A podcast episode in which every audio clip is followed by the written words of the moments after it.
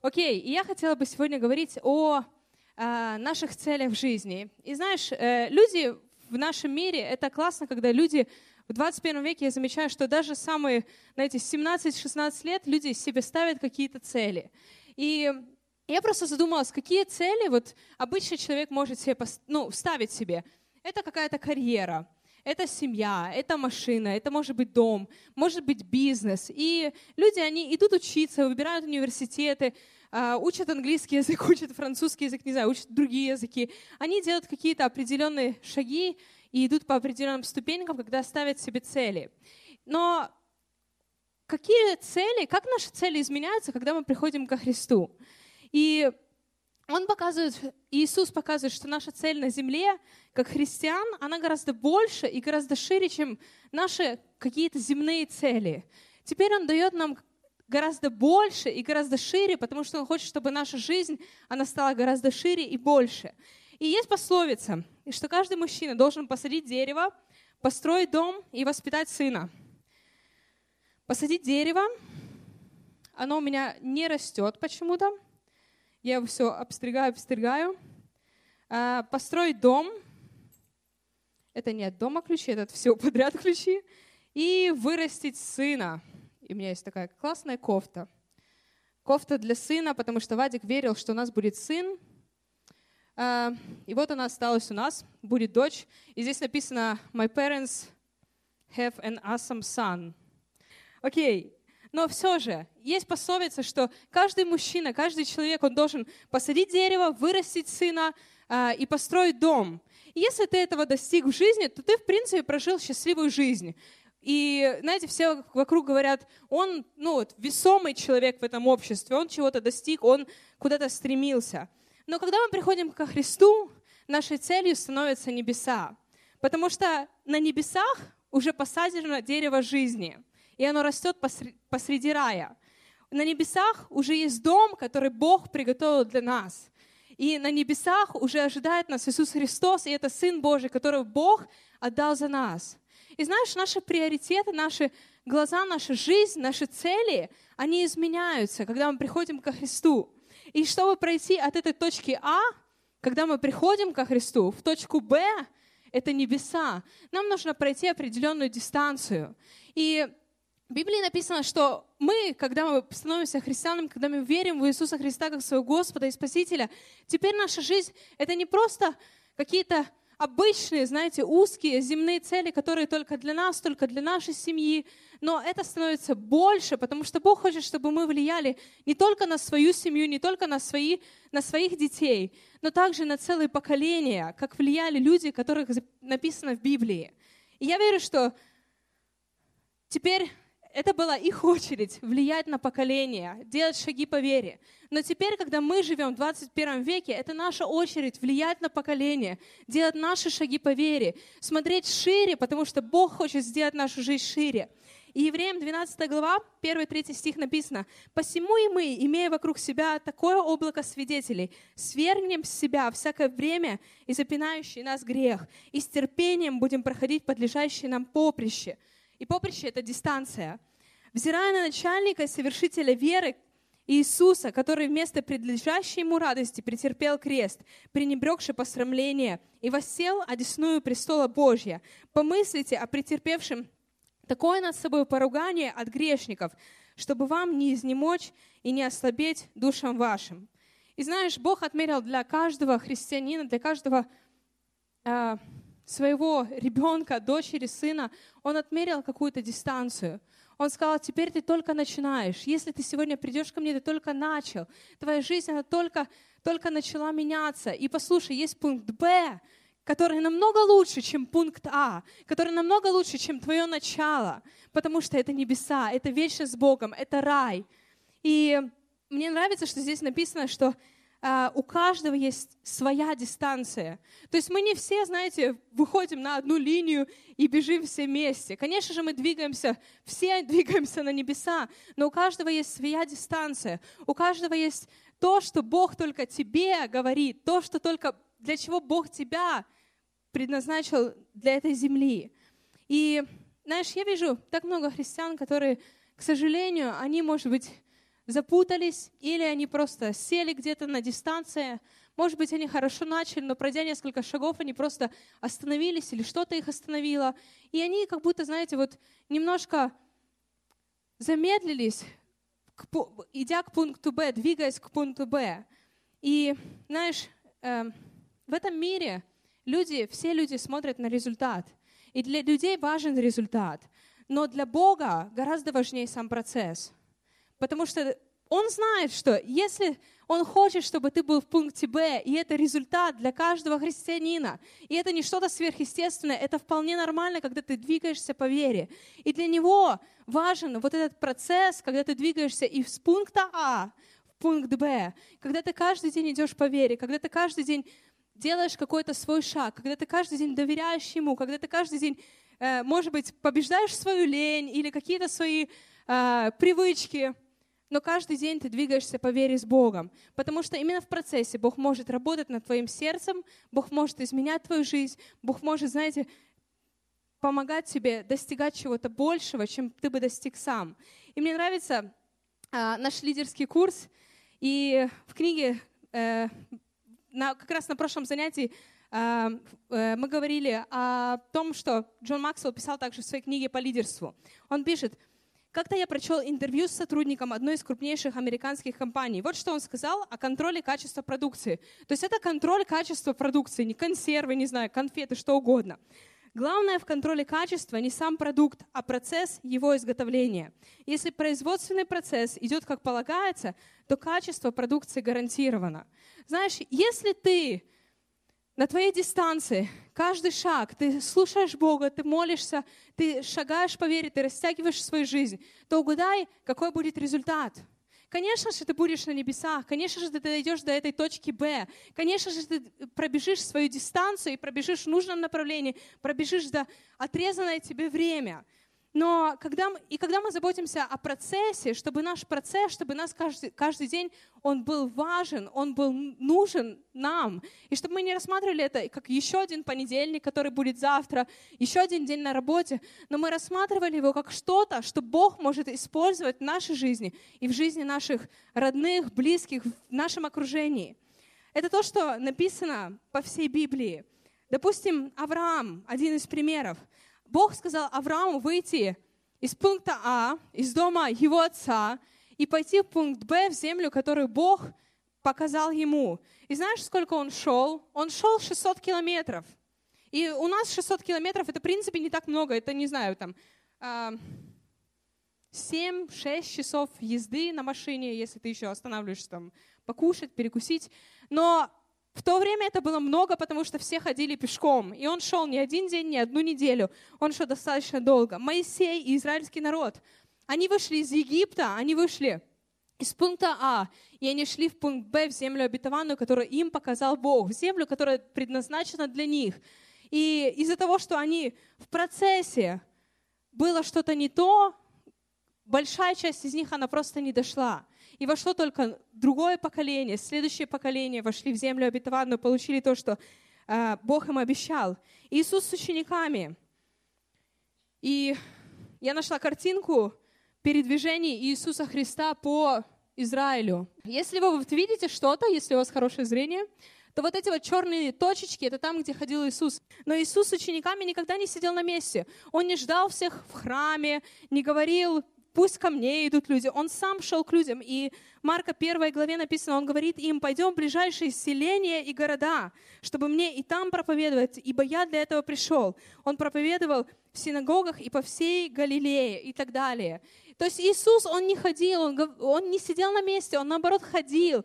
Он говорил, что мне еще так много нужно сказать людям, мне еще так нужно много рассказать, мне еще так нужно много сделать. Поэтому я не буду сидеть в одном городе, но мы будем говорить, ходить в города, в села, мы будем проповедовать разным людям, мы будем прикасаться к жизням разных людей, но я не буду сидеть на одном месте. Павел, если вы учились, не знаю, в каком-то а, христианском колледже, вы наверняка знаете, что у Павла было три миссионерских путешествия. И если Иисус, Он говорил, Он рассказывал о Боге, в основном в Иерусалиме, то Павел, он сделал гигантские, просто большие, огромнейшие, он прошел огромные дистанции. И можно тоже показать на экран. три путешествия Павла. Если вы видите, вот эта маленькая точечка здесь внизу, это Иерусалим. И он ходил туда-сюда, туда-сюда, туда-сюда. И последний он там был в Италии. То есть он ехал в Италию, и он все это время проповедовал, он все это время говорил о Боге. Он первый, кто начал говорить о Боге, об Иисусе Христе язычникам, и они начали каяться. И знаешь, это, был именно, это была именно дистанция Павла, потому что Бог через него действовал уникально. И он не сидел на месте в Иерусалиме просто, он двигался постоянно каждый день. И он говорил, мне еще так мало, я бы так хотел еще к вам прийти, я бы так хотел еще к вам прийти, но я не знаю, приду ли, потому что так много нуждающихся еще в Иисусе Христе, так много нуждающихся в этой благой вести. И на небесах мы расслабимся и мы будем праздновать. Но пока мы здесь на земле, как христиане, может быть, это, не знаю, как-то неприятно звучит, или ты думал, я приду в церковь, я так хочу услышать такое слово, чтобы как мед мне на душу, вот чтобы хорошо так было. Но я могу сказать, что на небесах будет праздник. В Библии написано, что Иисус готовит для нас праздник, готовит для нас пир, там будут ангелы, там будет Бог, там будет полная победа. Но здесь, пока мы на земле, послушай, так много всего, что предстоит нам еще сделать, так много всего, на что нам нужно ответить, так много всего, что Бог уже нам дал в руку, и что Он может использовать, и что Он может делать через нашу жизнь. Не просто посадить дерево, построить дом и вырастить сына. Не только это, а гораздо больше. А, и мне нравится, что в Евреям 12 главе, а, в первом-третьем стихах, которые мы читали, мне нравится, что Павел ободряет нас. И он говорит, что мы вокруг себя имеем такое огромное облако свидетелей. И что же это за свидетели? И знаешь, в Библии написано, что на небесах там целое облако свидетелей. Ангелы смотрят, Павел, Петр, апостолы смотрят. Все те, которые жили до нас, они теперь там, и они теперь смотрят, и они теперь болеют за нас.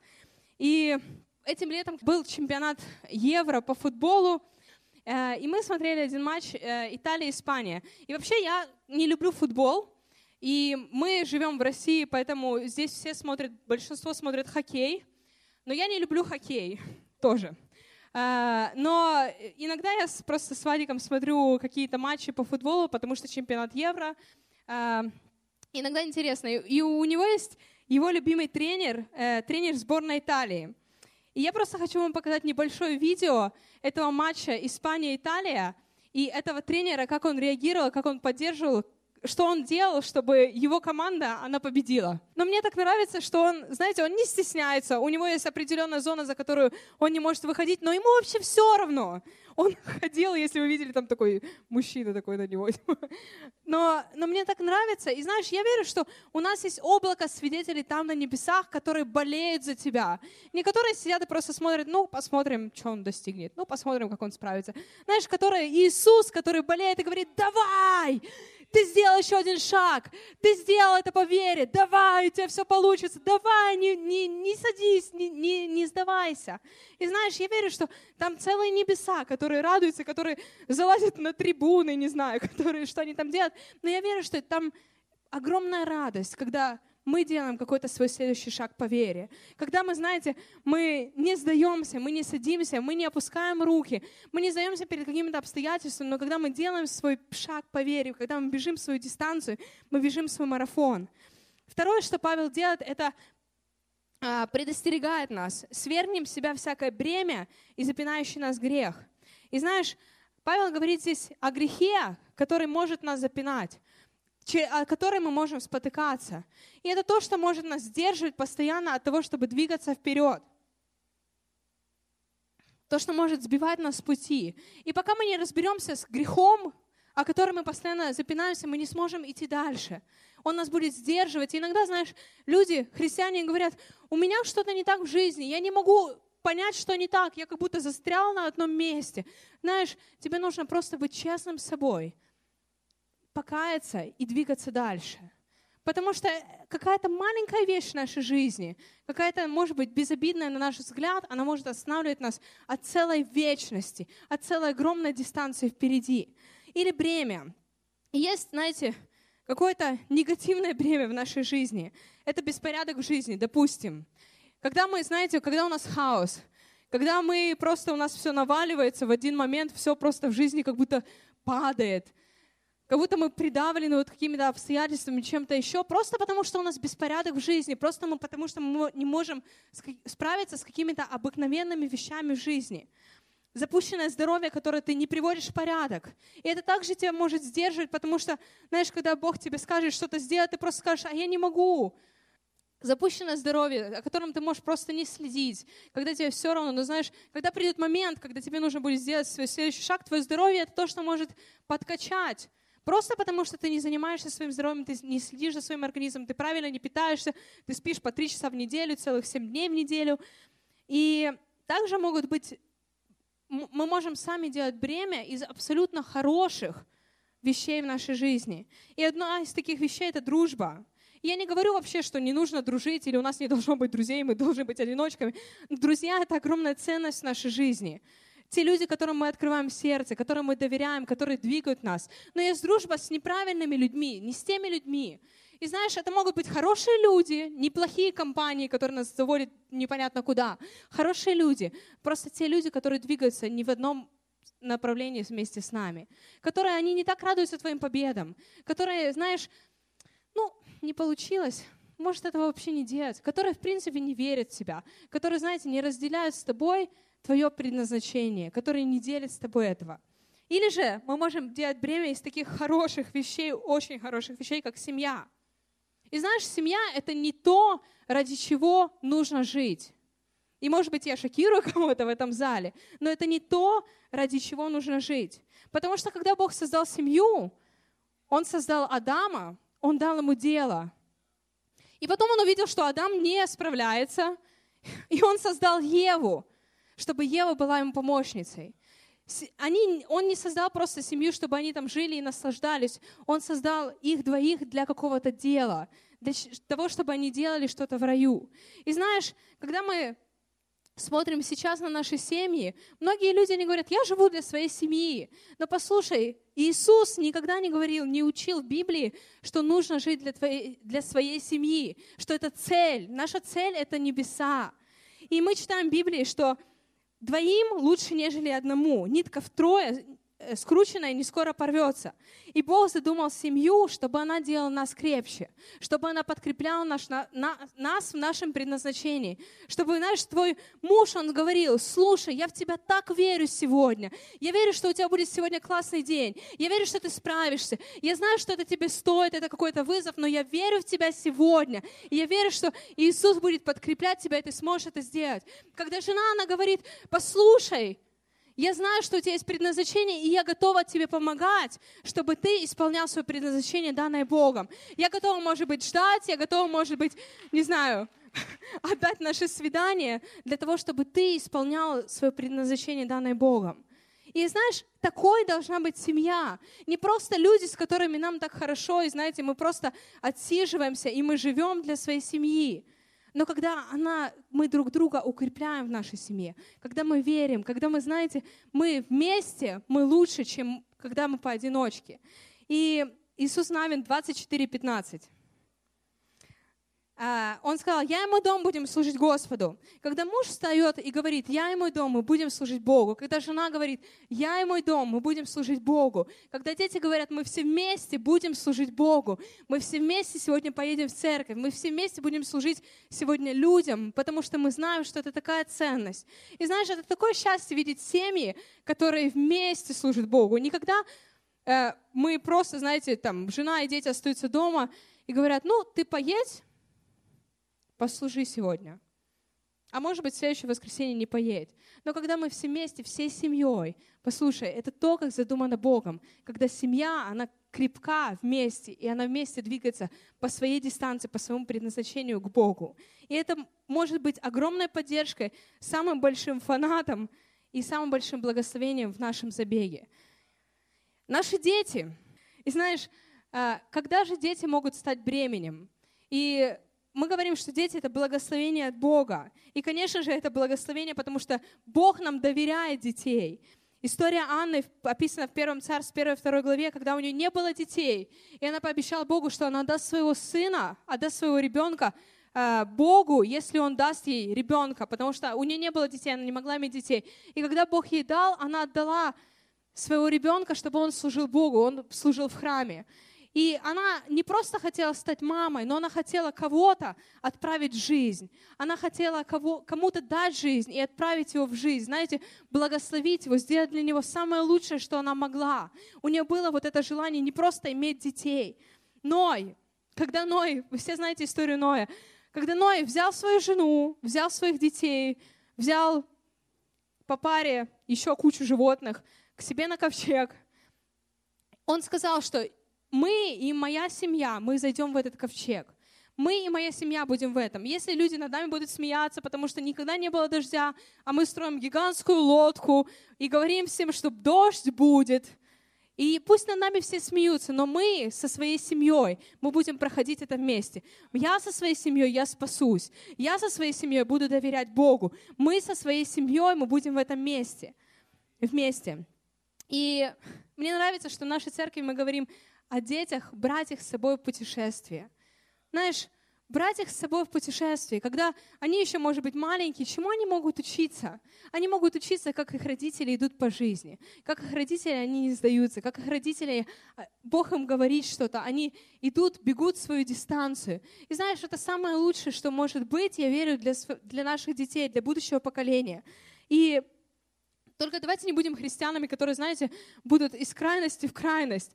Или мы не заботимся вообще о нашей семье, и, знаете, мы служим Господу. Я верю, что это не то, что Бог благословляет, когда мы забыли о наших семьях, когда нам все равно. Но я также верю, что мы можем, можем не быть христианами, которые, знаете, мы только и заботимся о наших семьях. Нам абсолютно все равно, что люди, они погибают. Нам абсолютно все равно, что кто-то там страдает, потому что наша семья — это то, ради чего мы живем. Я верю, что не для этого Бог нас призвал. И знаешь, мы ровно, завтра будет ровно месяц до как бы, даты наших родов.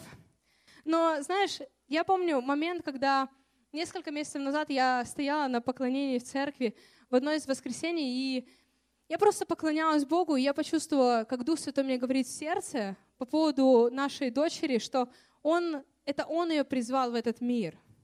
И знаете, я подумала, что это не мы с Вадиком такие молодцы, такие классные, но это Бог дал ей жизнь, это Бог сотворил ее внутри меня, это Бог призвал ее, и у Бога есть для нее, еще, может быть, нерожденной, но у Него есть для нее ее дистанция, у Него есть для нее предназначение. И знаешь, самое лучшее, что я могу сделать, это пробежать свою дистанцию. И мы, я наблюдаю каждый день в мире, как приходят новости, что в какой-то стране узаконили однополые браки – как в какой-то стране идут войны, как в какой-то стране люди голодают, детей убивают, разрешают аборты. Знаешь, происходит так много всего. И я думаю, когда она родится, когда она вырастет, с чем она столкнется в этом мире. И у меня есть хоть какая-то надежда, что ей будет легче в ее дистанции, что она научится бежать свою дистанцию, что она будет победителем, если я пробегу свою дистанцию как победитель. Если я не буду сдаваться, если я буду реагировать, если я не буду закрывать глаза на что-то, я, я буду верить, что она также сможет в свое время пробежать ее дистанцию. Потому что если мы не пробежим свою дистанцию, наши дети не столкнутся с тем же, с чем и мы сталкиваемся. Следующее поколение, оно столкнется с тем же. Знаете, мы просто будем буксовать, а они потом будут то же самое делать, встречаться с теми же вызовами. И мы их можем научить, как проходить эти вызовы, как верить, как бежать, как пройти от пункта А до пункта Б, как получить эту награду. И мне нравится Матфея 5 глава 13-15 стихи, это современный перевод. Давайте я вам скажу, зачем вы здесь. Это слова Иисуса. Вы здесь, чтобы быть солью, которая приносит вкус небес на землю. Если вы потеряете эту свою способность, как люди попробуют благочестие на вкус? Вы просто потеряете эффективность и закончите в мусорном баке. Давайте я скажу другими словами. Вы здесь, чтобы быть светом, показывать Божьи цвета на землю, на земле. Бог — это не секрет, чтобы его скрывать, но мы публично говорим о нем, так публично и открыто, как хорошо видимый город на горе. Если я вас сделаю светильниками, вы же не думаете, что я после этого просто спрячу вас под корзину или под какой-то сосуд. Я ставлю вас на видное место, и когда вы там стоите, вы светите. И знаешь, Бог говорит, что если соль, если мы потеряем свою способность говорить о Боге, если мы потеряем вот эту соль внутри себя, если мы потеряем свою веру, то ради чего мы живем, то ради чего мы на этой земле вообще, то что сделать нас солеными, то зачем мы вообще живем? Неужели прожить, как все остальные люди, посадить дерево, вырастить сына, построить дом? Или есть что-то большее? И я верю, что эта соль — это и есть что-то большее. Этот цвет — это и есть что-то большее. Вы теперь не живете для себя, но вы живете еще для гораздо больших поколений после вас, для людей вокруг вас. Я не хочу в своей жизни быть безвкусной солью. И мы недавно ели суп, и знаете, я, я так хотела поперчить суп, почти посолить, но я хотела поперчить суп, и я его перчила четыре раза, он все равно был невкусный. И перец, мне казалось, что он просто какая-то, знаете, какой-то порошок, не знаю, песок цвета перца. И он вообще не работал. И это не, не круто. Знаешь, когда ты встречаешься с христианами, и ты видишь, что их жизнь, в их жизни вообще нет ничего о Боге, они не говорят о Боге, они говорят только о себе, о каких-то своих мечтах, о каких-то своих, своих, я, мое, мне.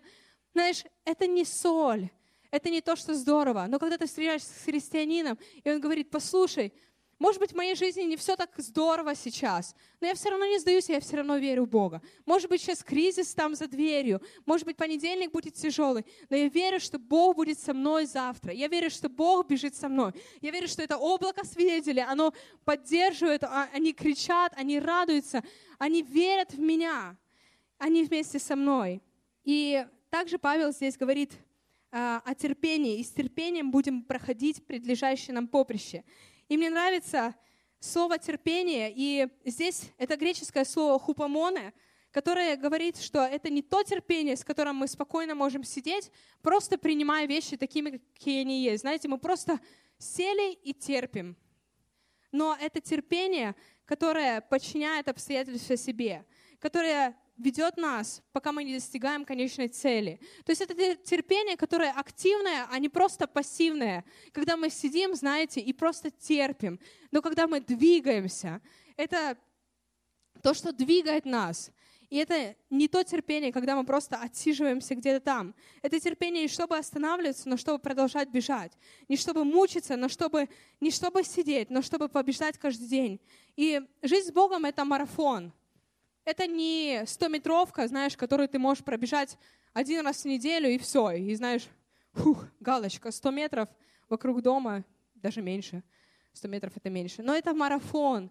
И тебе нужно это терпение каждый день твоей жизни. Тебе нужно терпение каждый день с Богом, когда ты делаешь шаги по вере. Когда твой день проходит, может быть, обычно, но ты думаешь, что Бог может действовать через этот день.